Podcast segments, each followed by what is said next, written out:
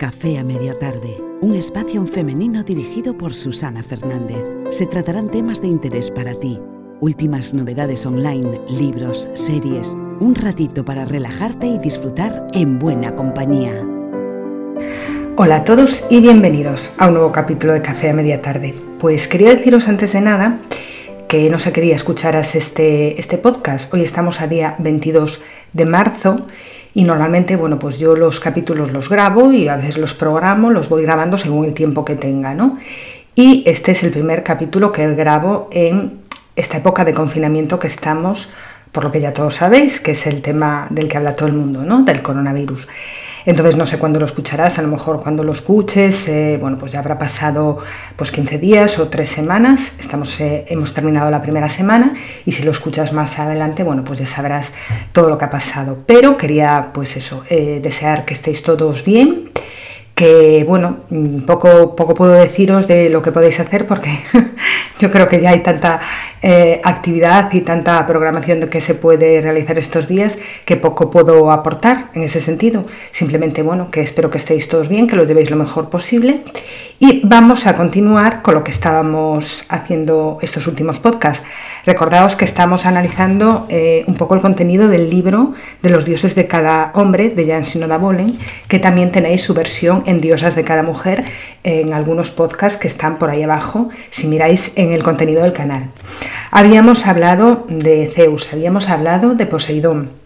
Y ahora vamos a adentrarnos en el mundo de Hades, que es quizá un poquito más complicado por ser el dios del mundo subterráneo. Como sabéis, si escuchasteis el podcast de las diosas de cada mujer, Hades es el dios de nuestro interior, de nuestro mundo inconsciente, de esa cosa fea a la que no queremos entrar, porque es donde están nuestros miedos, nuestras depresiones, esas cositas que no queremos ver de nosotros mismos. Y eh, no solamente me voy a basar pues, en, lo que, en lo que dice la autora, sino también en bueno, pues la propia experiencia de haber conocido a una persona así. Entonces, bueno, eh, son, la verdad, las explicaciones son muy, muy largas. Tengo que hacer un esfuerzo para resumir todo el contenido y aún así no consigo hacerlo en media hora. Así que cuanto antes empecemos, para que no se haga extremadamente largo, pues, eh, pues antes terminamos.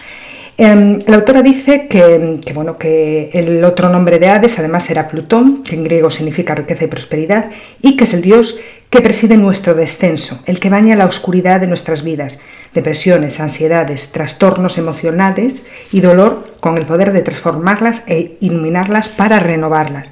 Es esa parte que no queremos ver, esa parte fea, ¿no? Em, para familiarizarnos con su reino, tenemos que descender a él y solo entonces es posible que descubramos pues que eso, que la penumbra, la frialdad y la oscuridad que los místicos se refieren como la noche oscura del alma, probablemente estén, bueno, pues esos monstruos a los que no nos queremos enfrentar muchas veces y que poniéndoles luz, bueno, pues sacarían también cosas buenas para nosotros mismos, ¿no? Es, digamos, ese sitio al que no queremos mirar, pero deberíamos mirar, porque al final, eh, digamos que es una forma eh, reprimida de nosotros mismos, porque, bueno, entre otras cosas, las religiones la mm, catalogaban como el infierno, ¿no? ¿no? Te metas ahí dentro porque vas a sufrir, y sin embargo es una parte nuestra tan sumamente eh, importante, que es la única manera de que podamos ser nosotros mismos con integridad es reconociendo esa parte oscura, ¿no? Es como si fueran unos bichitos que están ahí con las manitos, en plan, hazme caso, hazme caso, ¿no? Entonces, cuando le escuchas realmente lo que hay ahí dentro y le pones luz y le pones una explicación, es la única forma de que puedas trascenderlo. Bueno, pues Hades nos invita a ir a ese mundo interior. El reino de Hades es, por lo tanto, un inconsciente, tanto personal como colectivo. Allí residen los recuerdos, los pensamientos, los sentimientos que reprimimos y todo aquello mm, que, digamos, resulte demasiado doloroso, incluso vergonzoso o irreprochable para los demás, como para permitir que, bueno, pues se vea eh, a la superficie, como para que salga a la superficie, ¿no? Son esos anhelos que nunca hicimos realidad, todas esas posibilidades que quedaron ahí metidas porque a lo mejor pensamos que fuera serían rechazadas si las mostramos, son todas esas cosas feas de nosotros mismos que vamos guardando y que si no les ponemos luz, si no les hacemos caso, si no escuchamos lo que nos quieren decir esas cosas feas que fuimos guardando por vergüenza, probablemente se conviertan en nuestro destino, que era un poco lo que decía Carl Gustav Jung hablando de las, de las sombras, ¿no? Y de hecho la autora dice que, eh, bueno, Terencio en uno de sus poemas decía, nada humano me es ajeno, cuando entró en esa parte inconsciente, porque realmente en el inconsciente, tanto personal, están nuestras sombras, pero colectivamente están las de toda la humanidad. Está todo lo posible y lo imposible ahí dentro, ¿no? Entonces, Hades nos invita a mirar ahí dentro. Y él era así, este, este típico hombre que tiene la capacidad de conectar con esa parte suya, de tal manera que su realidad, ahora lo veremos, no es eh, objetiva y no es percibida de igual manera que las demás personas. Hades fue representado como un hombre maduro, con barba, tenía un birrete, el birrete de la invisibilidad que le habían dado los cíclopes, y cuando se le veía como el dios de la riqueza, pues se representaba como una especie de cuerno, ¿no? el cuerno de la abundancia. También sabemos que eh, fue el que raptó a Perséfone. Si no os acordáis, tenéis eh, en capítulos anteriores mm, pues las diosas de cada mujer en la que se habla de Perséfone. Y eh, bueno, pues la había cogido de una pierna, la había llevado hacia el mundo subterráneo y lo que decía era que bueno, era una doncella que vivía feliz, que recogía flores y que él, arrastrándola hacia adentro, la metió en su mundo, le hizo ver lo que había en el inconsciente, esas zonas feas que Perséfone no quería eh, ver y la raptó, la violó, bueno, pues eh, sucesivas veces. Y al final Hermes, otro dios que veremos, pero vemos como hijo, era el único que era capaz de ir allí adentro a rescatarla, ¿no? Y también salir fuera y meterse dentro y volver a salir. Es decir, era como que mm, siendo también eh, un, dios de la comunicación, que lo veremos más adelante, sí era capaz de meterse en el mundo subterráneo, ¿no? Y veremos que además esa faceta de Hermes a Hades, al hombre Hades, le viene muy bien para relacionarse. Vale, entonces, eh, bueno, pues sabemos ya ese mito de Perséfone y ahora vamos a ver el arquetipo, ¿no? Son los hombres solitarios. Son aquellas personas muy, muy solitarias que se retiran del mundo, ¿no? Y además no les interesa nada lo que pasa en él. Es un poco como el número 4 del Enneagrama, que si no sabéis, eh, que yo creo que sí que ya lo sabéis, os lo menciono muchísimo, podéis mirar en internet material de, del Enneagrama, si no también tengo yo algunos podcasts pero bueno, os invito a que lo miréis por vuestra cuenta. Y son estas personas que, bueno, que no les interesa nada lo que pasa afuera, es que realmente no lo entienden. O sea, no les interesa lo que pasa en el fútbol, ni lo que pasa en la vida, ni en los periódicos, ni la forma de vestir, ni nada. Viven en su mundo interior que es sumamente rico porque son capaces de conectar con él, ¿no? Hasta tal punto son capaces de conectar que la autora pone un ejemplo que es súper curioso y que está muy bien, y es que cuando Hades, por ejemplo, eh, inesperadamente se encuentra con una mujer que hace unos años a lo mejor le engañó o le hirió, se produce como un flash de esa imagen, de una imagen en su mente y la ve pues incluso pues como con cuchillos que se le clavan, con no sé, con cara de mala o de bruja, o sea, se produce automáticamente, por eso esta gente es tan creativa y es gente que acaba trabajando en el cine o en la pintura, ¿no? Porque las imágenes em, eh, la imagen que le produce algo de fuera está sumamente subjetivo que en su cabeza la adorna con 20.000 eh, escenas sensoriales, imaginarias, de colores, de sonidos, o sea, profundamente viven conectados a su interior. Entonces es normal que ellos, eh, ahora lo veremos, desde niños, pues por la manera que tienen de expresarse, sientan que la gente les mira mal, es decir, son gente que se expresa de una manera además muy peculiar, ¿no?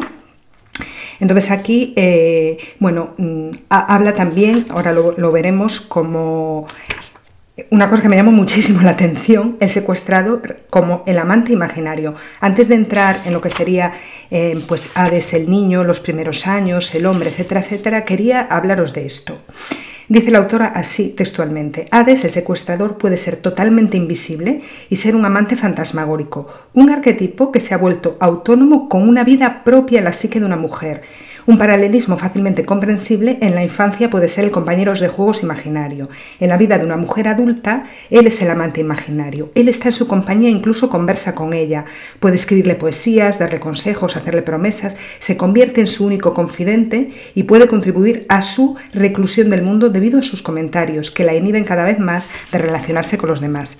Dice la autora, es bastante habitual en las personas ordinarias que pertenecen al tipo sensorial introvertido, en términos de, de psicología junguiana, quiere decir, pues oír voces, sonidos. Muchos músicos, por ejemplo, suelen alucinar la música y montones de personas escuchan voces interiores o han tenido visiones. Para desarrollar un amante imaginario tiene que existir un potencial para esta clase de experiencia interior tan vívida, además de una vida personal que carezca de relaciones. Ella puede ser una persona con una vida social muy pobre, debido a su poco atractivo, a su incapacidad para relacionarse o a sus miedos. Entonces, el secuestro de Hades es hacia un mundo privado donde ella mantiene una relación interna con su fantasmagórico amante.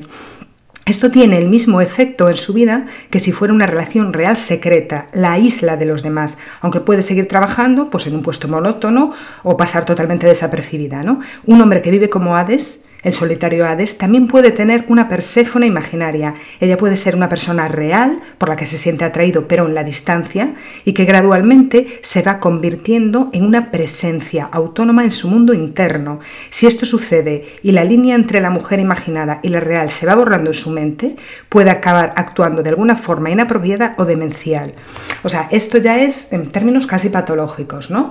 Eh, bueno, pues los amigos invisibles están muy bien, todo el mundo pudo haber tenido alguno, pero vamos, es un 20% de tu cabeza y el 80% poquito a poco vas eh, metiéndote en el mundo real. Pero esta gente que vive tan en solitario porque se siente tan sumamente incomprendida, no entiende el lenguaje exterior, eh, si llega a convivir con una mujer imaginaria o viceversa, también le puede pasar a una mujer, como acabo de, de leeros, pues claro, entra en la patología, en la demencia, ¿no? Se cree acompañado por esa persona y esto hay que tenerlo muy presente. Eso os quería decir y lo leí textualmente para que vierais hasta qué punto esta persona pues, vive en su mundo interior totalmente, claro, para él es súper rico, lleno de matices y como que, entre comillas, no necesita nada más.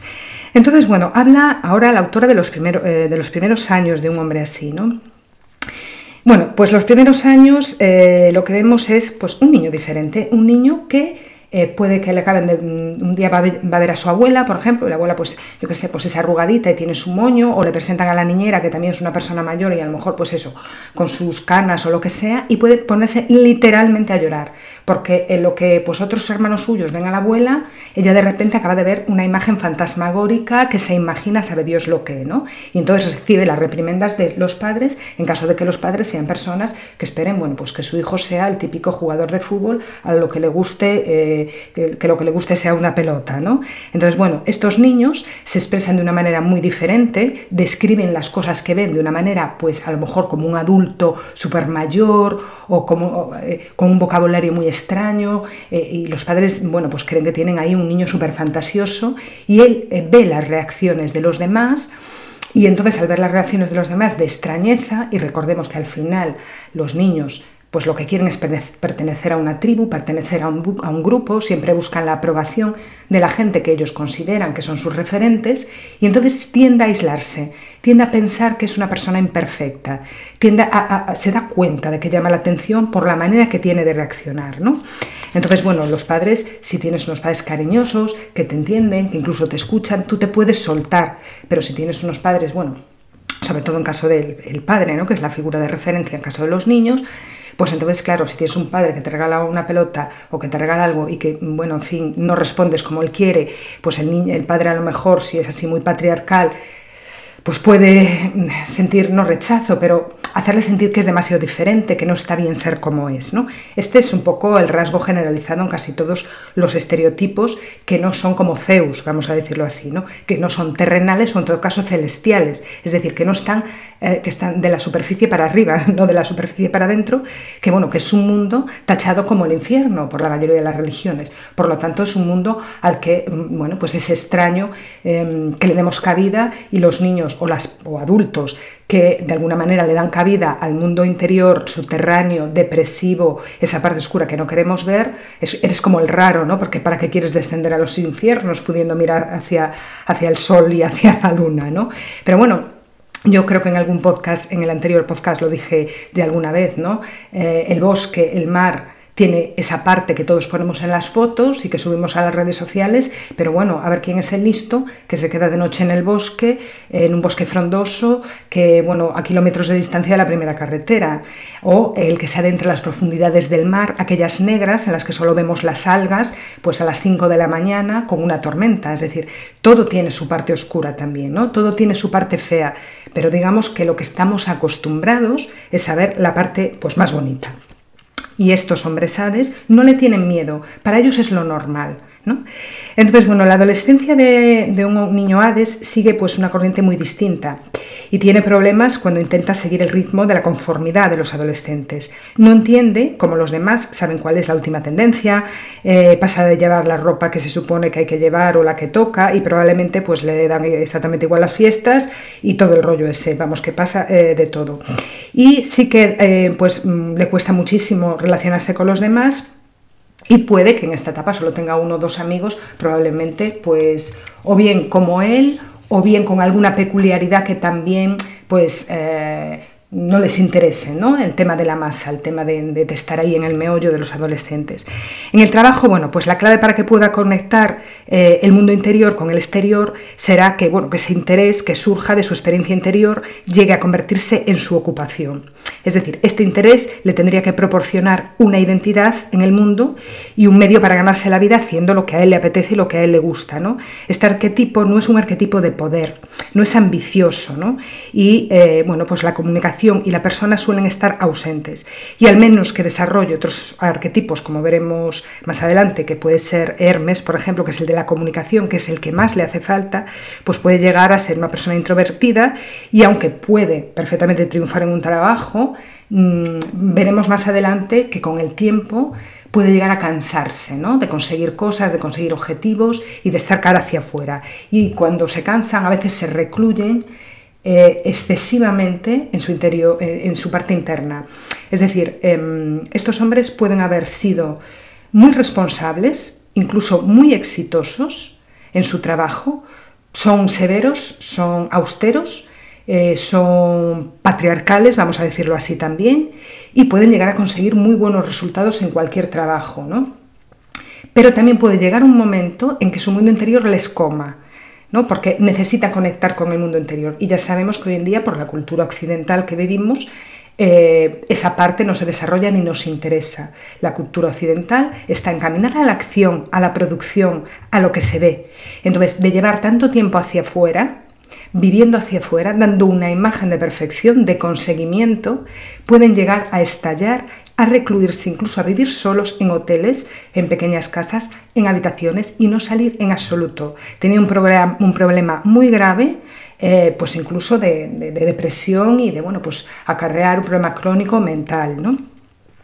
Entonces, bueno, las relaciones con los hombres son solitarios, pero tampoco son personas o sea, son personas que imponen autoridad, ¿eh? no son de estas personas que, o sea, se sabe que es el raro, em, se sabe que es un poquito así tal, pero imponen autoridad, de alguna forma imponen autoridad, con lo cual no suele tener problemas en ese sentido. Se les deja aislados a su bola, pero ojito, que no se metan con él porque es de los que te miran y no, lo haces. Son muy inteligentes tiene un arma poderosa, ¿no? que es describir con absoluta meticulosidad todo lo que ven, ¿no? cosa que a lo mejor pues, la gente que no tiene cultivada esa parte no es capaz de hacerlo, con lo cual ellos tienen ese arma poderosa, ¿no? que te dejan planchados con dos palabras, y eso lo sé por experiencia.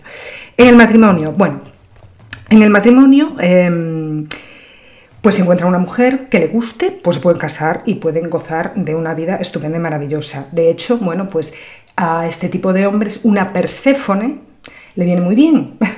¿Por qué? Bueno, pues porque Perséfone ha sabido entrar en su mundo interior y después ha ido fuera, ¿no? Entonces digamos que se maneja entre los dos mundos y puede ayudarlo, eh, acepta su parte interna, su parte complicada, pero eh, le puede, puede hacer de lazo con el mundo exterior. Es decir, ella sabe que él no va a hacer ciertas cosas, lo respeta, pero ya las hace ella. Es decir, ella es la que se comunica a las fiestas, en las, en las reuniones, etcétera, etcétera, y no tiene ningún problema en hacerlo. Y también le da exactamente igual lo que piensen de su pareja extraña, un poco rara, ¿no? Entonces, bueno, pues eh, eh, sí que se puede llegar a, a enamorar de una mujer así y sería estupendo. Pero en caso de que no lo consiga, puede caer en la idealización. Eh, idealizan a la mujer y pueden incluso llegar a inventarse una relación con una persona a la que hayan visto y le hayan llamado la atención.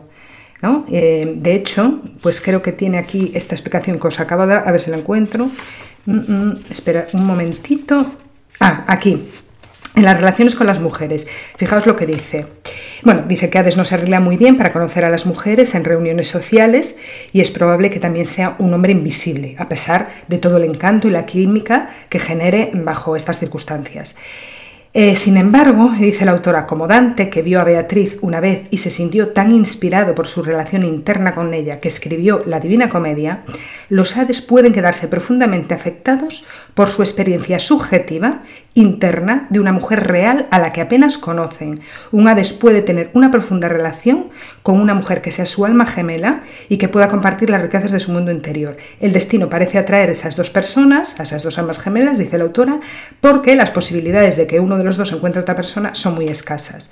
Es decir, eh, Hades ve a una persona y es capaz, eh, pues, mm, no digo de conocerla, pero de saber eh, o percibir muchísimas cosas de esa persona y intuir en muy poco tiempo, en muy poco tiempo, que esa persona eh, puede llegar a, tener una buena amistad o incluso algo más, ¿no?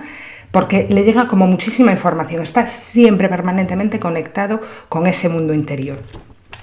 Y después, bueno, eh, habla un poquito de, eh, de, bueno, de cómo es en el matrimonio, de la descendencia. Dice que aunque Hades en la mitología no tuvo descendencia, pues los hombres Hades se casan, los hombres Hades tienen hijos, y si ha tenido un padre cariñoso que ha sabido escucharle, él hará lo propio con sus hijos.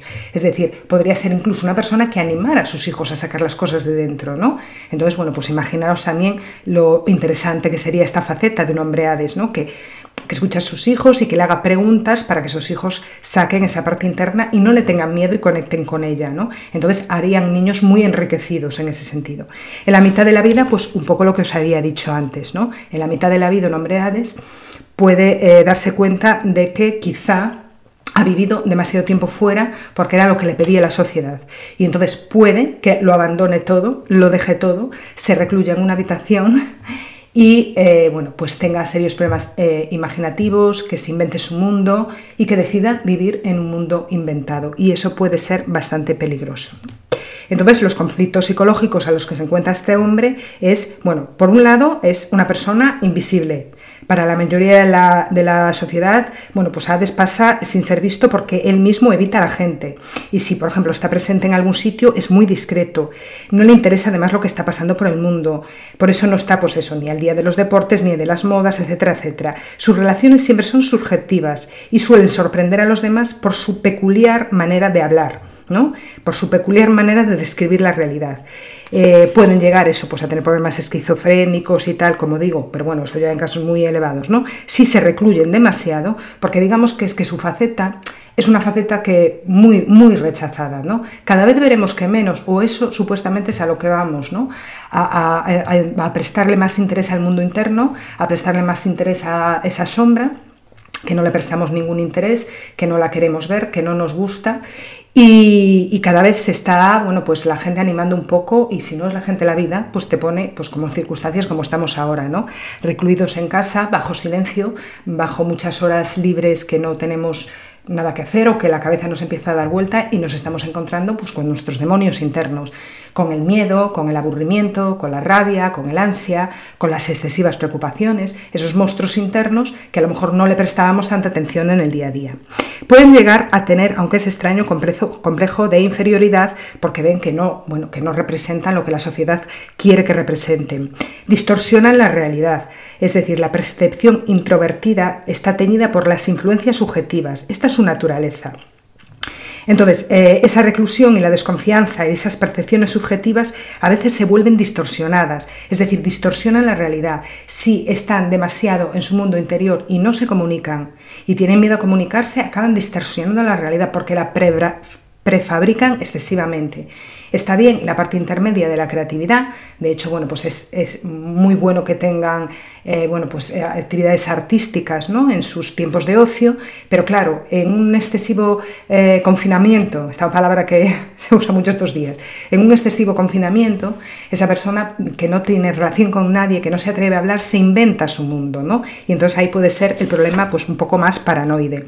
¿Cómo pueden crecer estas personas? Bueno, Fijaos que una persona cuando habla con alguien, Eh, bueno, nosotros usamos lo que se llama la personalidad, que, no viene, que la personalidad viene de persona y persona significa máscara y hace referencia a, aquel, a aquella careta que nos ponemos para hablar con los demás que nos sale de una manera intuitiva.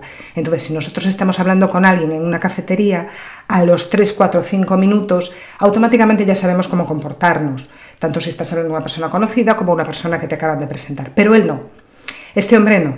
Este hombre le cuesta muchísimo disfrazarse de algo que no es. Por la excesiva información que percibe de fuera, no se adapta. Él es incapaz, ¿no? Porque la realidad siempre es subjetiva para él. Entonces tiene que aprender algo básico y fundamental, y es la comunicación. De hecho, este tipo de hombres tiene que cultivar mucho el dios Hermes, según la autora, que lo veremos más adelante. Cultivar Hermes, que es Hermes es el dios que rescató a Perséfone, es este dios que era como el mensajero, ¿no? Que iba, eh, de hecho, pues Zeus encargó a Hermes que sacara a Perséfone del mundo subterráneo al que había sido ratado por Hades. Entonces vemos que este señor mandaba recados de aquí para allá, del mundo subterráneo, subía bajaba, era un excelente comunicador, era el que llevaba los recados de unos dioses a otros, y veremos que esto es lo que le hace falta a Hades, la comunicación. Es decir, mmm, aunque sea la básica, aunque, sea, aunque no tenga esa facilidad de relacionarse con los demás absoluta, sí que necesita una buena comunicación o por lo menos una comunicación digna y óptima para poder manejarse en el mundo y poder de alguna manera decir lo que piensa, eh, y, no tener miedo a comunicarse. O sea, necesita esa chispa, necesita ese ánimo, porque si se mete demasiado en su mundo interior, pues eso, puede acabar con algún problema paranoide, algún problema depresivo y bueno, pues de psiquiatra en psiquiatra toda su vida, ¿no? Entonces necesita no tener miedo a comunicarse con los demás, independientemente, incluso traspasar esa, esa barrera, ¿no? De, de, esa peculiaridad que tienen de hablar. Es que me recuerda muchísimo al número 4 del Enneagrama, porque realmente es así, ¿no? Son estos que son un poquito especiales y que tienen una manera de hablar especial, una manera incluso de vestir especial que tienen que traspasar ese miedo y mostrarse como son y comunicarse. ¿De manera peculiar? Pues de manera peculiar lo hacemos, no pasa nada, pero atreverse a dar ese paso, ¿no? Y también veremos que Apolo, Apolo que eh, lo veremos más adelante, es uno de los hijos, que es el de la razón, el de la planificación, el de las matemáticas puras y duras, pensamiento científico, causa-efecto, este tipo también se debería de desarrollar por parte de... Eh, Hades porque bueno, le ayuda a planificar, a saber que hay una mañana, una tarde, una noche, que a la mañana es conveniente hacer esto, que es ser más productivo, pues si hago esto a la mañana, a la tarde puedo descansar un rato y después hacer esto otro y después dedicarme dos o tres horas a mi pintura, a mi escritura o lo que sea, la planificación y la estrategia que le proporciona Apolo que bueno, son los hijos, como ya veremos, la parte de los hijos, que además la empezaremos para el siguiente podcast porque ya hemos acabado con la generación de los padres, ¿no? Y hasta aquí, bueno, pues este, este Dios que es un poquito más introspectivo, un poquito más complicado, pero bueno, yo doy fe de que es real, o sea, esta gente es capaz de verte y de sacar muchísimas cosas de ti, de saber si hay conexión o no, de saber si, mm, de saber si podría llevarse bien contigo o no, pero en cuestión de, incluso minutos, ¿no? de, haberte visto pocas veces. ¿no? Tienen una capacidad brutal, empática y una intuición alucinante y eh, un mundo interior muy rico, pero no pueden, eh, insisto, por lo que dice la autora, no pueden recluirse en sí mismos porque acabarán inventándose su mundo ¿no? y no tener contacto con, con el exterior. Y bueno, pues en la siguiente podcast ya hablaremos de la generación de los hijos, con Apolo, con Hermes, con Ares, Éfeso y Dionisio. Y bueno, espero que, yo creo que esta vez me ha salido un poquito más cortito y bueno, pues espero que llevéis súper bien, eh, bueno, súper bien quizás sea mucho pedir, pero que llevéis de la mejor manera posible esta especie de cuarentena. A mí la palabra confinamiento es que no me gusta nada, pero cuarentena tampoco es así porque realmente no es cuarentena. Pero bueno, que aprovechemos, pues mira, pues eh, para cultivar un poquito también nuestra parte Hades, ¿no? Y para mirar un poquito hacia adentro y a ver qué sale de ahí. Vamos a ponernos un poquito a prueba, que de vez en cuando pues podemos aprovechar para, para hacerlo. Y sin más me despido y que bueno, que llevéis la semana como podáis. Muchas gracias por escucharme hasta el final y nos vemos como siempre, nos escuchamos en el próximo capítulo.